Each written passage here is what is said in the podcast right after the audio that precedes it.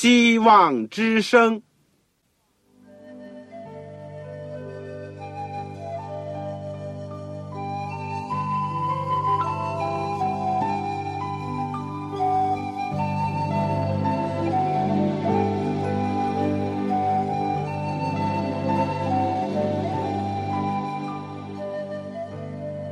各位听众朋友，各位弟兄姐妹，欢迎您收听信徒培训这个节目。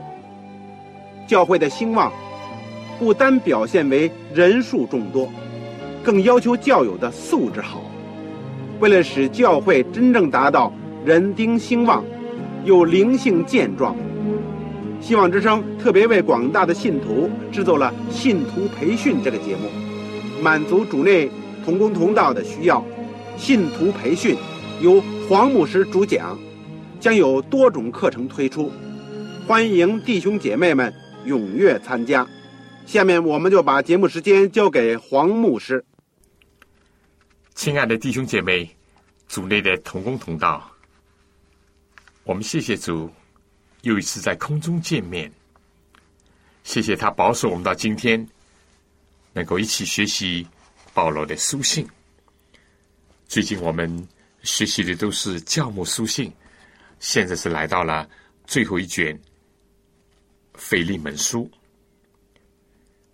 我们上次呢，这个讲了《腓利门书》的序言的部分。我们从开头的三节经文的一切的称谓当中呢，看到教会大家庭团契生活当中亲切的一半。大家是不是记得我上次用的题目是“爱的序曲”作为题目？而今天呢，我们要从第四节讲起。很明显的，从第四节到第七节呢，是保罗对腓利门的德行的称赞。而整个的这经文呢，我会用一个题目，就是“宽恕与接纳”。让我们在学习之前。一起祷告，亲爱的天父，爱我们的主耶稣基督。我们本是罪人，是浪子，甚至是抵挡你的。但是你天赋在基督耶稣里面，居然收纳我们，呼召我们，改变我们。谢谢你。这样的恩待和怜悯，使我们重新有机会成为你天赋上帝的儿女。今天求你能够使我们常常感谢你的恩典，纪念你的恩典，报答你的恩典，传扬你的恩典。也求主帮助我们，你怎么样接纳我们，使我们也接纳别人？你怎么样饶恕我们？使我们也能够原谅别人，我们算的什么？主啊，求你能够光照我们，看到你天地的主，居然愿意为我们牺牲，居然愿意饶恕我们。我们有的时候为什么心硬？有的时候我们为什么没有饶恕人的心？求主都能够光照我们。使我们能够在主面前认罪悔改，靠着主长进。主啊，求你就借着腓利门书，把你天上重要的信息教导我们，使我们能够学习宽恕和接纳。求主恩待我们，也帮助你今天的教会。我们教会当中也有软弱。有的时候彼此不能够接纳，甚至分裂，求主都怜悯，都向我们施恩，垂听我们的祷告，奉主耶稣圣名，阿门。这个第四节有圣经的就请打开，我顺带呢也再讲一次，如果听众朋友当中。还没有圣经，又非常希望得到一本圣经，好帮助你更好的学习和收听我们课程的话呢，你可以来信告诉我，我很愿意想方设法的，也是尽快的为你免费的提供一本圣经。不过，我想我应当解释一下，有的听众说，我怎么还没有收到你答应要寄给我的书或者圣经呢？请原谅，非但是天长路远，而且是经过不少的。中转，还有可能甚至中途遗失。不管怎么样，请你耐心等候，也多祷告。我们的真心的愿望就是希望你能够得出一本圣经，大家为此而彼此的带祷吧。好了，有圣经的，打开腓利门书。第四节，保罗说：“我祷告的时候提到你，常为你感谢我的上帝，因听说你的爱心，并你向主耶稣和众圣徒的信心，愿你与人所同有的信心显出功效，使人知道你们各样善事都是为基督做的，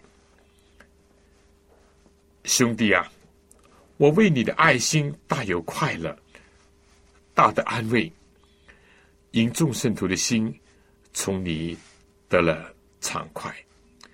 从这世界经文的描述当中呢，我们可以看到了腓利门的形象，绝不像我们脑海当中一般的奴隶主那样。不，腓利门是大有信心和爱心的，或者用加拉太书的说法呢，他是具有那种生发。仁爱的信心的人，换一种说法呢，是他的信仰能够开出爱的花朵，以及结出爱的果实来的那样一位。这里呢，特别的提到他对主耶稣和众圣徒都有信心和爱心，这个很可贵。圣经也像指出信心和爱心的关系那样。指出了我们对主和对人的关系。人如果不爱看得见的弟兄，怎么会爱那还没有能够见到的上帝呢？一个人对人没有信心、没有信任、没有信实的，怎么可能说他对上帝会有真正的信心、信靠和信实呢？在对人的态度上。反映了我们对主的关系，反过来也一样。一个不是真正信上帝、爱上帝人，也就没有爱人以及对人守信、保持忠实的一个前提或者基础。在教会当中，有的时候能够看到，或者我们自己也有这种亏欠。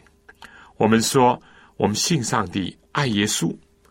但我们却不爱弟兄，不信任弟兄姐妹。这样，我们的爱和信，难道是真的有价值，以及真的有分量吗？还是我们在自欺欺人呢？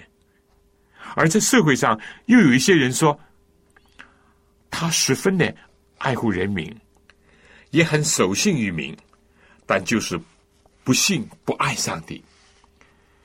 这些信心和爱心，难道又是经得起神秘的检验和视差吗？第三点，我想这样提，就说个别的人与众圣徒的一个关系，固然人都说你好，你就有祸了，因为连恶人也都称赞你的话，除非你和恶人、坏人也打得火热，称兄道弟。或者是你做了愚蠢的事情，但就总的来讲呢，就好像耶稣在少年的时候那样，上帝和人喜爱他的心都一起增长，而使徒是在最初的会众和基督徒呢，是得到众民的喜爱的。一般说，在教会或者社会当中，一个人讲你好呢，不一定好；一个人讲你坏，不一定坏。但如果大多数的人，都说某人好或者某人坏呢，就值得好好的注意思考，或者是深刻的反省了。同样的，如果单单爱一个人、信一个人，而不爱众人、不信任群众，这也不能表明这个人真的有爱心和信心。彼得说：“有了信心，要加上德行；有了德行，要加上知识。”最后说：“有了爱弟兄的心，要加上爱众人的心。”第四点，我想说的呢是，使人知道你们各样善事都是为基督做的。爱弟兄、爱众人，是因为爱基督的缘故，是因为受到基督的爱的激励。我们爱，因为上帝先爱我们。我们爱弟兄、爱众人，对人有信心、有信实，能够信任人，这一切都是为了主的缘故。这样就不单单的会爱那些好人，爱那些爱我们的人，或者是称赞我们的人，或者是。我们自己所喜欢的人，就连那些不爱我们、我们本来讨厌的人，都会去爱。保罗提到腓利门有这种品德的基础，保罗愿望腓利门在接纳一度亏负他的阿尼西姆的事情上呢，能够一样的显出信仰在他身上的功效。能爱一个本来要这个执法或者弃绝的人，正因为一切都是为了主的缘故而做。而耶稣在马太福音二十五章这个关于公绵羊和公山羊的比喻当中呢，确实如此讲：凡有任何一点善事，不论是使饥者得食，渴者得喝等等，都算是为他而做的。同样的。凡不这样坐在这小子里一个身上的，也就没有坐在主的身上。保罗除了从第一章第一到第三节，借着和腓利门及阿尼西姆合一认同，现在也要腓利门和他自己以及阿尼西姆合一认同，而且更进一步的，保罗要腓利门与基督。和他的众肢体合一认同，共快乐，同羞辱。最后，我想在这些圣经里面提出第五点，就是说，这样的人呢，真是一种福分的道馆，他能够使保罗使众圣徒，从而也使主的心呢畅快，得到安慰和快乐。畅快呢，与马太福音十一章二十八节说：“使你们得安息的安息，是一个字，这个多么有意思啊！要使疲乏的人得安息，这样呢，才得安息，才得舒畅。这是在以赛亚书二十八章第十二节所讲的。使神人快乐的人呢，才是一个真正使自己也快乐的人。使上帝和人畅快的人呢？”也才会使自己的心灵舒畅。保罗在这里呢，绝对不是客套，或者是一般的寒暄、恭维，或者是乱吹捧。因为保罗呢，不但听说腓利门的爱心和信心，就是众圣徒呢，已经从他的善行当中受到了一处。而且保罗在向上帝祷告当中，常常提到他，并且为他感谢。这就不可能是虚假的了。现在呢，保罗更加愿意看到腓利门发出一种更大的信心和爱心，信任一个已经悔改的奴隶，爱一个曾经亏负他的阿尼西姆，对他表示宽恕和接纳。我想在我继续讲解之前呢，请大家听首歌。悔改的心，阿尼西姆有一个悔改的心。我们每个人在不同的层面上都需要悔改，爱心不够的也要悔改，信心不足的也要悔改，求助帮助。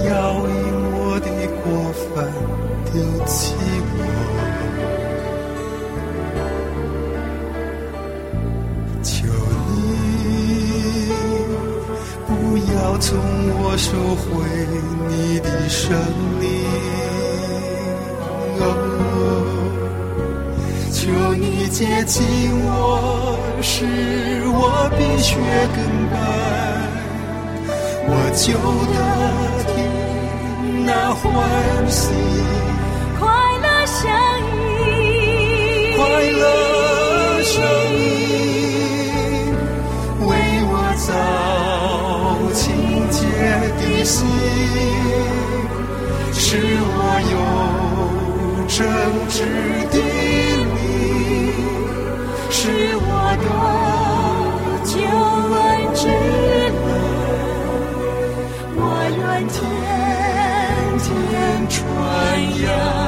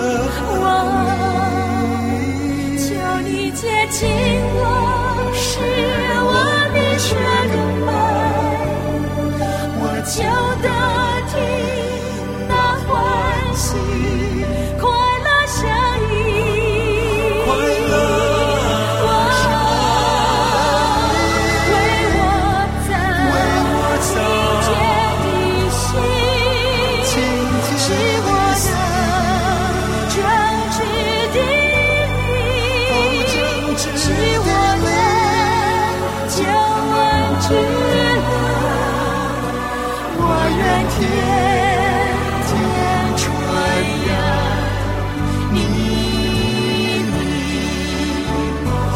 为我早清洁的心，是我的证据。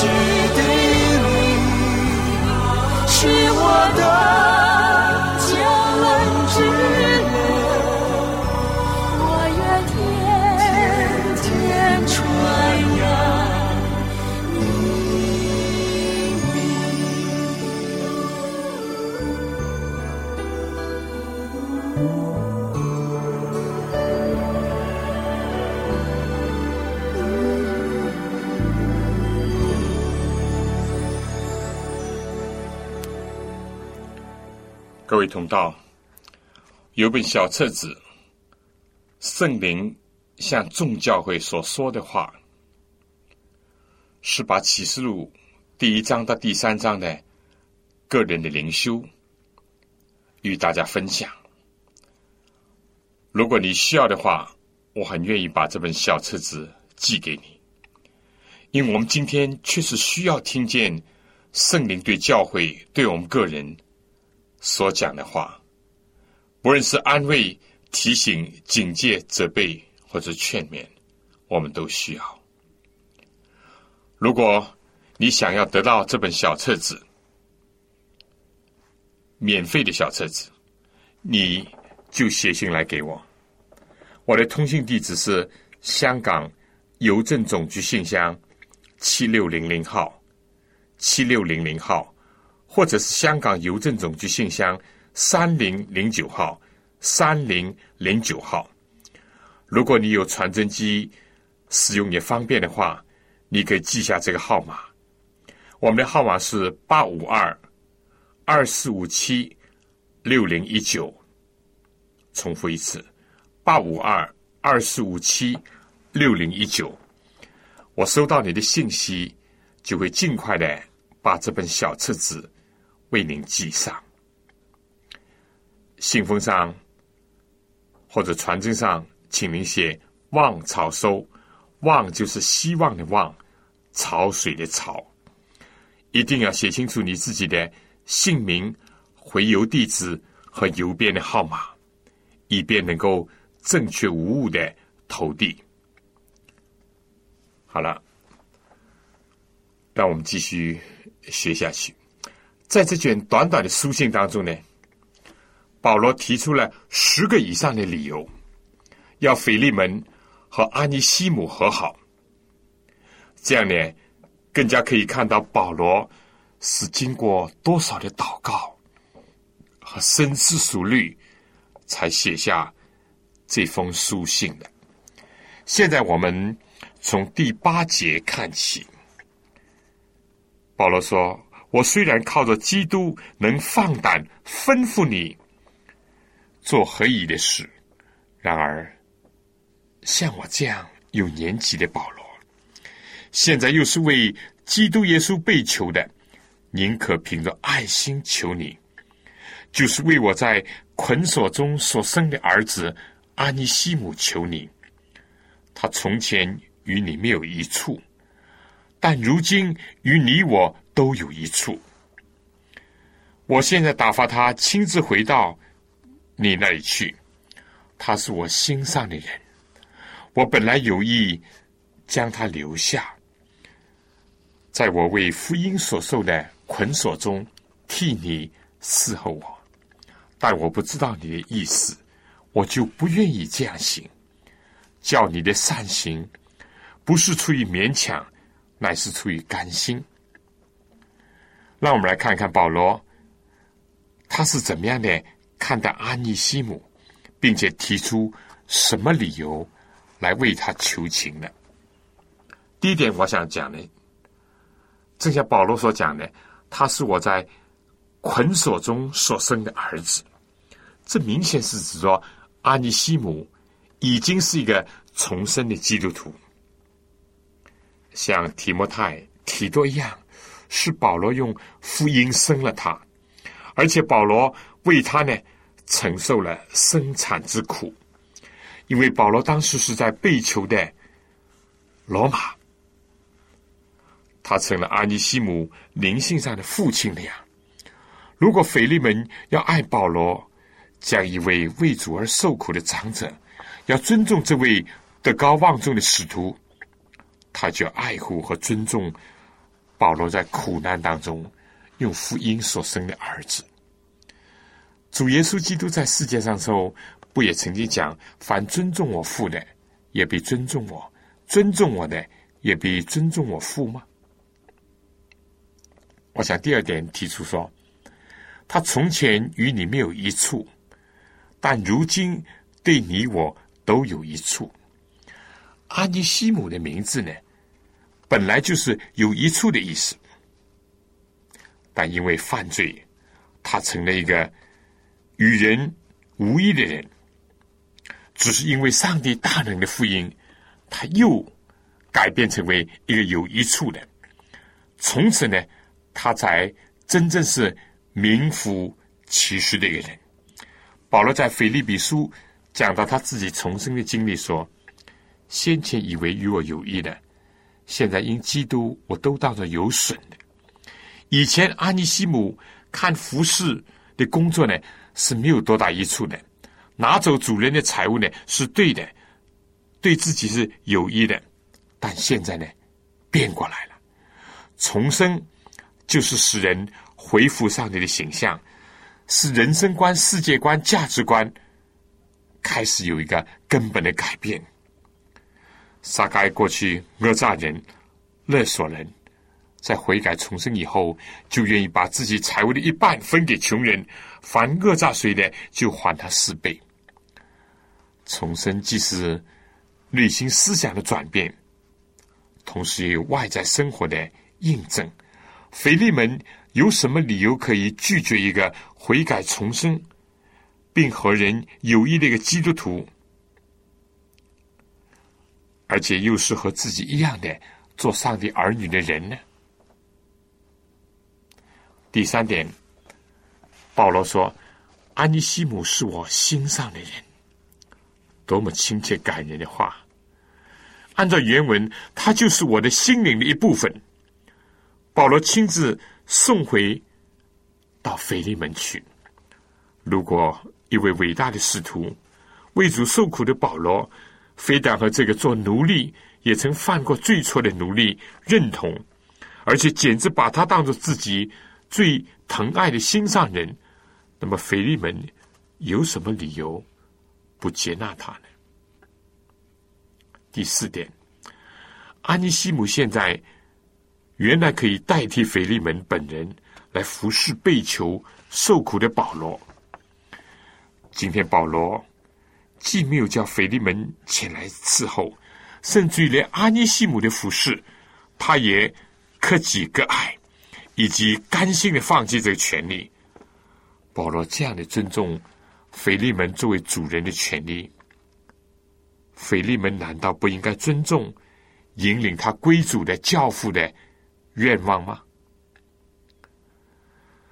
从第十五节到二十节当中呢，我们还可以看到另外一些保罗所提出的理由，说明腓利门应当收纳阿尼西姆。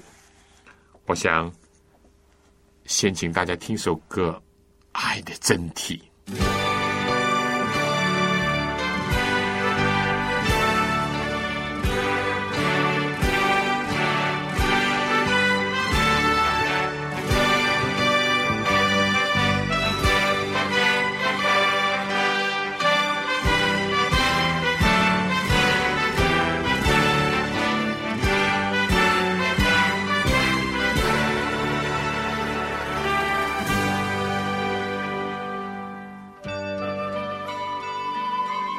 我们应当彼此相爱，因为爱是从神来的。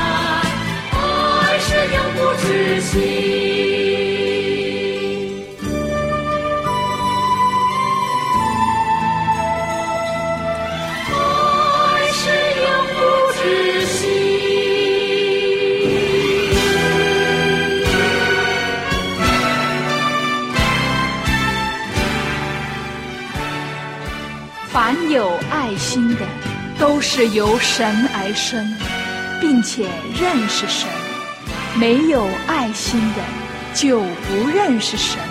因为神就是爱。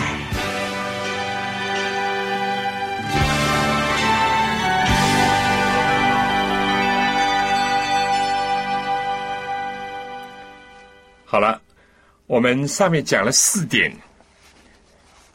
这个腓利门要接纳阿尼西姆的理由。第五点呢，保罗讲他暂时离开你，或者是叫你永远得着他。腓利门和阿尼西姆以前的关系呢，仅仅是罗马世界存在的奴隶主。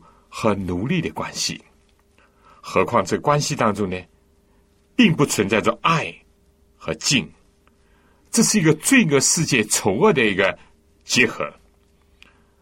阿尼西姆如果没有悔改归主，最多是出于无奈，或者是被迫服侍主人，直到肉身死亡。但上帝在阿尼西姆逃出肉身主人的时候，却用。慈神爱索，牵引他回到万主之主的面前，并且进入了和他主人腓利门相同的地位当中，从而呢，也真正的改变了阿尼西姆对主人过去所可能有的勉强的一种态度，或者是不满的情绪，以及眼前服侍的一种作风。腓利门在阿尼西姆短暂的离开以后，如今呢，却重新的归来，这就能为着得着他的甘心的服务，并且将来呢，在天国里面还会永远的在一起。第六点，保罗进一步的指出，现今阿尼西姆。不再是奴仆，乃是高于奴仆，是亲爱的兄弟了。结果，安尼西姆回去以后，还是要这个操劳工作，但腓利门不应当再把他看作是一般的奴隶，因为基督的救赎，现在阿尼西姆已经进入和腓利门一样具有上帝儿子的名分的地位当中去，从而。他们已经是兄弟的关系，而且是亲爱的兄弟的关系。罪恶的奴隶制度的最后真正的瓦解呢，就是在这种信仰和实践的普遍被接纳以及奉行当中所成就的。凡要死抱着种族歧视、阶级歧视、性别歧视的人。都是没有真正的认识上帝，也没有进入主所教导的我们在天上的父的这种祷告的精神当中去的人。保罗不是单单劝人吗？他说：“在我实在如此。”保罗真的看这个悔改归正的奴隶为兄弟，看见他摆脱罪恶的奴役，而为他高兴，为他快乐。感到亲爱。保罗表白这点以后，就说：“何况在你呢？”腓利门如果拒绝阿尼西姆，就等于拒绝和阿尼西姆有手足之情的保罗。不，腓利门是爱保罗的。第七点，我想提到的是，保罗进一步的说：“这也不拘是按肉体说。”是按主说，这表明上帝从一本造出万主，人都具有上帝的形象。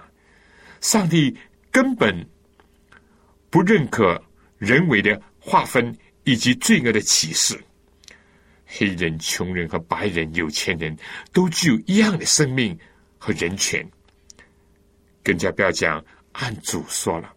在基督里面，圣经讲不分犹太人、希利尼人，或男或女，在基督里面都成为义。第八点，我还想提的，就是说，保罗讲：你若以我为同伴，就收纳他如同收纳我一样。我想，这个对腓利门讲来是一个很大的一种挑战啊，也可以说是一种爱的压力。你要么得到两个，要么就丧失两个。第九，保罗说：“他若亏负你，或欠你什么，都归在我的账上。”我必偿还。讲到这一步呢，还有什么借口或者理由不再收纳安尼西姆吗？保罗甚至于说：“这是我亲笔写的，亲笔据保画押。”第十点，我想再进一步的说，连你自己也是亏欠于我，只是到了万不得已的时候。保罗做了这样的一个提醒：阿尼西姆过去亏负你吗？没有错，但他现在悔改了，说不定以后他可以补偿。但是腓利门要记得，连你也是亏欠我的。保罗提出了以上的十个理由，要腓利门宽恕、接纳阿尼西姆，然后他就讲。兄弟啊，望你使我在主里因你得到快乐，并望你使我的心在基督里面得到畅快。我上面已经讲过，这畅快在原文是跟安息是一个字。保罗一天没有解决安尼西姆的事情，保罗的心一天不平安。而如果是一个老年的使徒，一个主的仆人，以及是一个带领自己归主的人，今天又是为主受苦的人，心里不安，这才是多大的亏欠呢？我想，这里似乎是出现了这样一个景象，请大家闭着眼睛跟我一起想象：一个年老发白，身上留有伤痕。为着主，仍然带着锁链的死者，凝视着远方，发出呼请说：“朋友，亲爱的弟兄，过去你曾经使许多的圣徒的心欢畅，今天我为一个曾经亏负你人求情，你能够应允我，从而也使我放下心头的重担，令到我有一点快乐吗？”保罗在第四到第七节，我们说主要是称赞腓利门对主对圣徒的信心和爱心，而在这卷书信以及这个事件的处理当中呢，保罗自己表现的是更加非凡的信心和爱心，而由此而涌出的谦逊、坚毅、盼望和慈柔，都是多么的动人。他虽然按年龄、按身份、按处境，都可以放胆吩咐腓利门做合宜的事情，但他宁可凭着爱心而求。保罗本来有意识留下安尼西姆代替腓利门来伺候他，但因为不知道腓利门的心意，保罗就不坚这己。爱是一个人的态度。言语、表情、做法都改变了。同样，保罗对腓利门也很信任。他说：“我写信给你，深信你必顺服，知道你所信的，不要过于我所说的。信心、信任的结果和不信、怀疑人的结果会截然的不同。不少时候，事情不能够达到。”预期的理想的结果呢，是由于不信任所造成的。但是在信任的气氛当中呢，就会有意想不到的成就和表现。当然，保罗对人的信和爱，包括对悔改的阿尼西姆，对要乐于敢于违反习俗而收纳回归的逃奴的腓利门，他们的信心和爱心呢，都是根植于保罗自己对主耶稣基督的信心和爱心之上。我想，在这封书信当中，除了有基督教的这个伦理观、社会观，还包含了预表当中的深刻的救赎论。我想，请大家听首歌以后，我们再讲到这卷书里面的预表的一种含义。请大家听荣耀的释放。基督释放了我们，从罪奴变为上帝的儿女。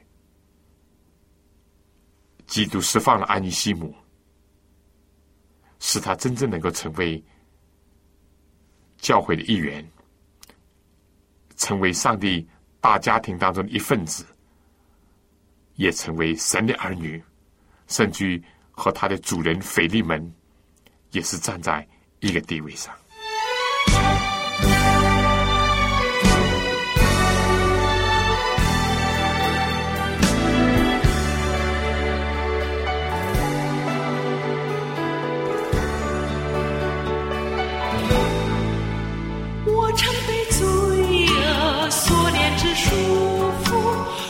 这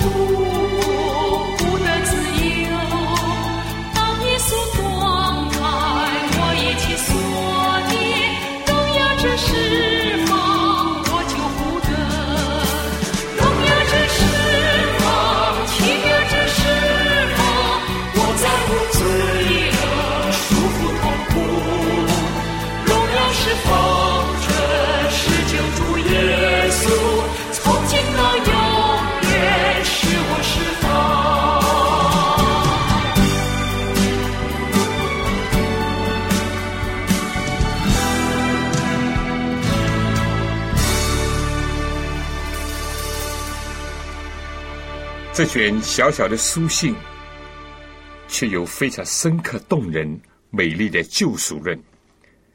我们都是站在阿尼西姆的地位上，像马丁路德所讲的，基督代我们求父，好像保罗代替阿尼西姆求腓利门。我们都是基督耶稣的阿尼西姆。人本来都是按照上帝的形象。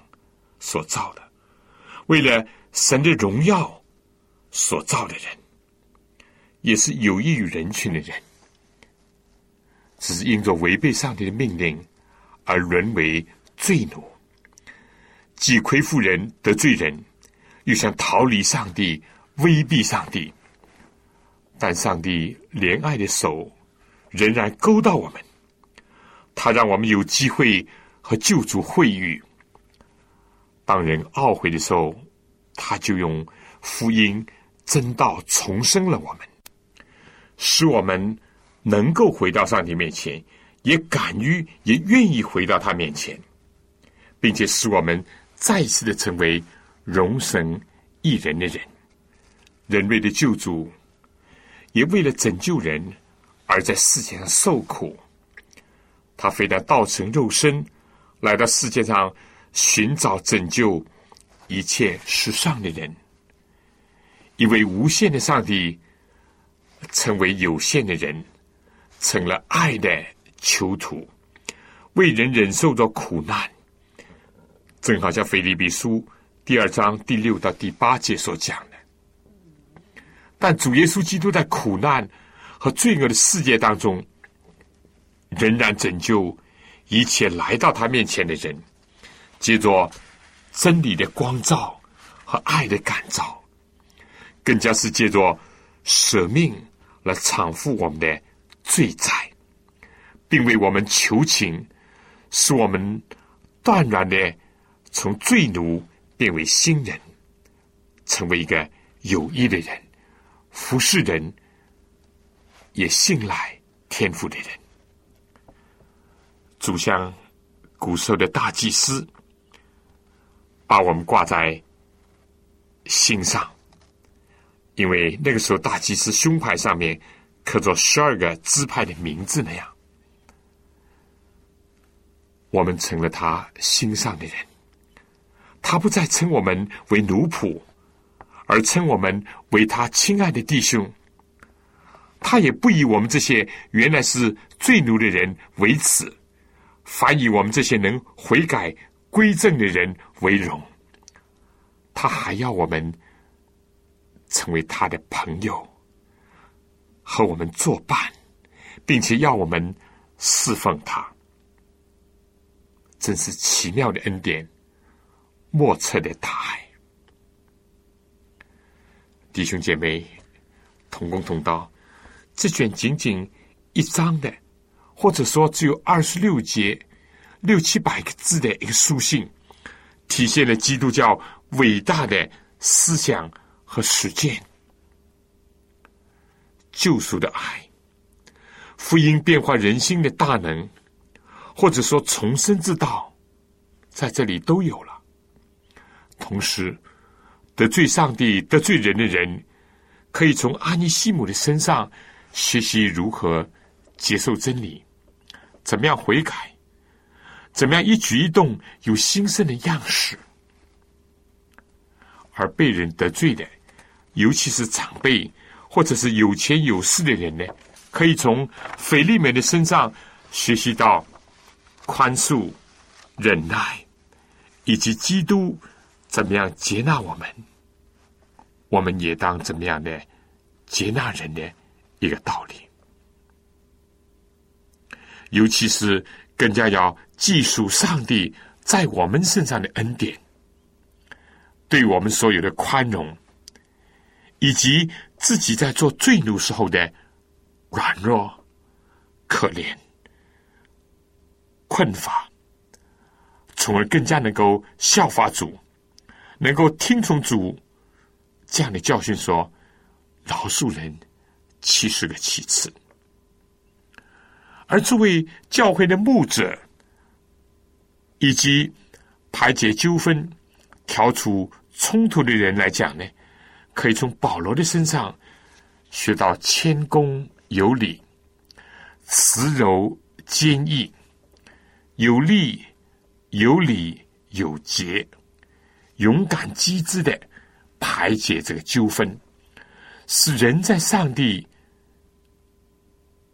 和好的事情上，在这个基础上，令到他与人和好，并愿意为了承担这个职分而带来的牺牲，以及所需要的忍耐，因为这样做可能会引起人的误会和攻击，但是对这样的人来讲，他都在所不惜。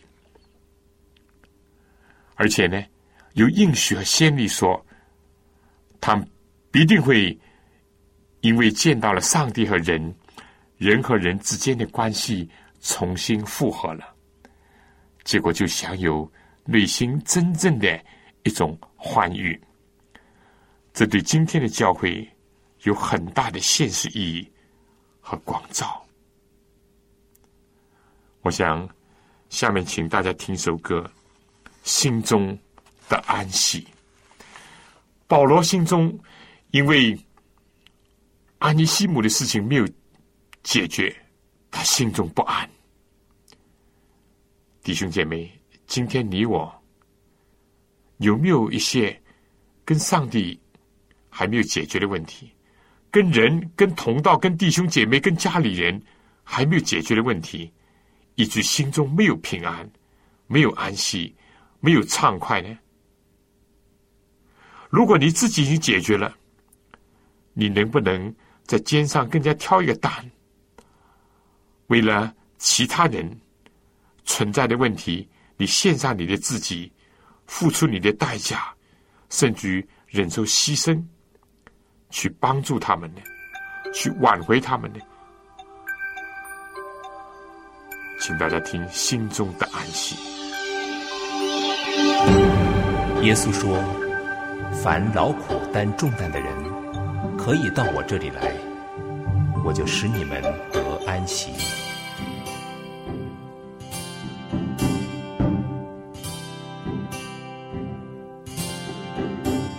烦劳苦担重担的人，可以到我这里来。”我就是你的安息，的我心里柔和谦卑，你们当学我样式，你们就必得安息的。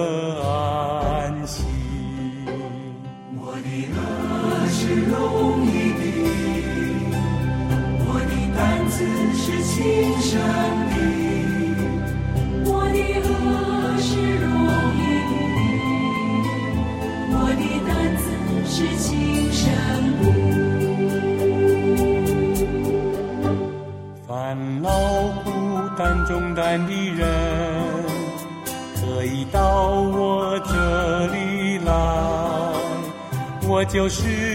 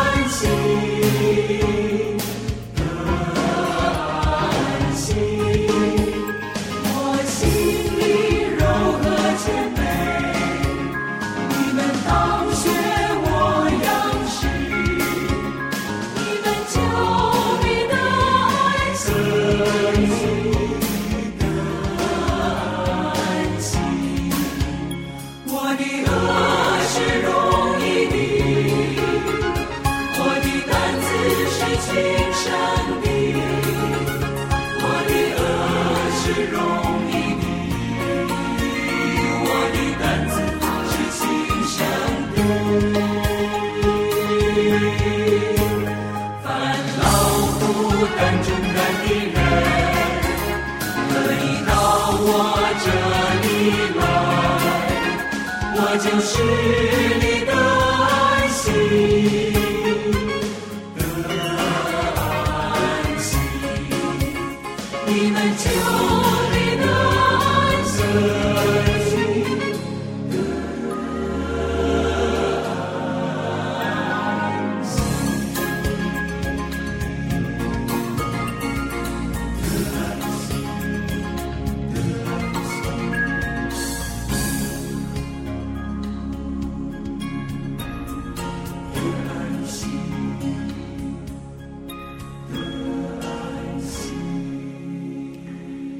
兄姐妹同工同道。当我讲完了这些，也可以说我自己学习了腓利门书，我自己得了很大的帮助和启发。另外，我们可以举一反三，想一想教会跟社会的关系，教会内部的关系，弟兄姐妹和传道人的关系，家庭里面主人和仆人的关系，有许许多多的关系学，都可以因作和上帝调整了关系，而重新建立，一直出现一个新的局面。让我们能够传扬圣经崇高的、感人的救赎的真理，更加让这个救赎的真理的功效呢，显明在我们以及因我们的影响而信的人的身上，进而能够影响人群，并且预备人面对面的见到那位爱我们的天父上帝，以及。为救赎我们，为我们牺牲，今天还在天上为我们做中保、为我们求情的主耶稣基督，弟兄姐妹，教母书信呢，我们暂时就学到了这里。希望你自己不断的继续的学习，而且在为主牧养群羊的时候加深。认识、提高自己的思想和灵性的感受，我更加希望你能够跟我分享你的经验，不论是成功的或者失败的，使我的生命也因着你而丰富。好了，最后呢，我等着你来信。你不认识需要圣经，只是指着对出信的朋友，或者是需要。信徒培训的教材，对我们的童工或者义工来讲，或者是你需要小册子，圣灵向众教会所说的话，或者是主耶稣与你，你都可以写信来给我。我的通讯地址我再讲一次：香港邮政总局信箱七六零零号，七六零零号，或者是三零零九号。我们的传真的号码呢是八五二。二四五七六零一九，请您写“望潮收”，“望”就是希望之声的“望”，潮水的“潮”，写清楚你自己的姓名、回邮地址和邮编的号码。好了，愿主赐福给您、您的全家和您的教会。